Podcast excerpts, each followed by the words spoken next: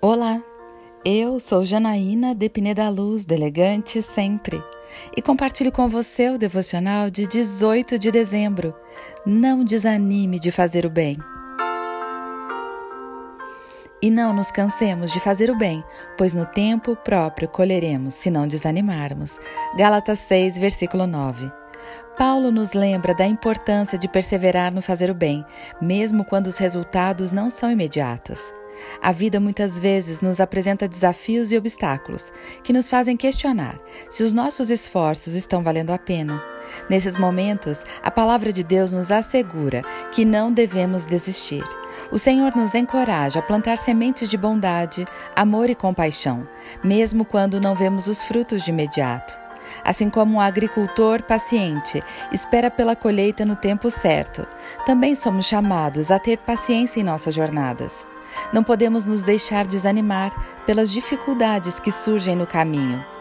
Cada ato de bondade, cada palavra de encorajamento e cada gesto de amor contribuem para o reino de Deus, mesmo que não percebamos isso de imediato.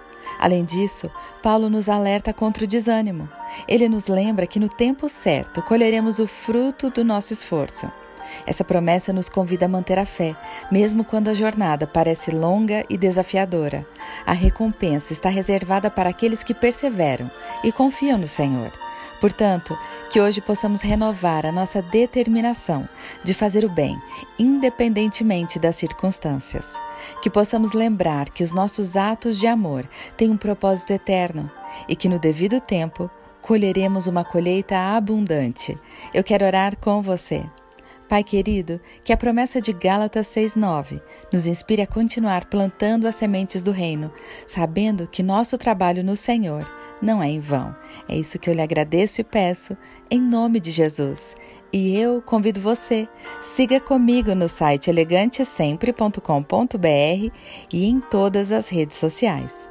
Um dia maravilhoso para você!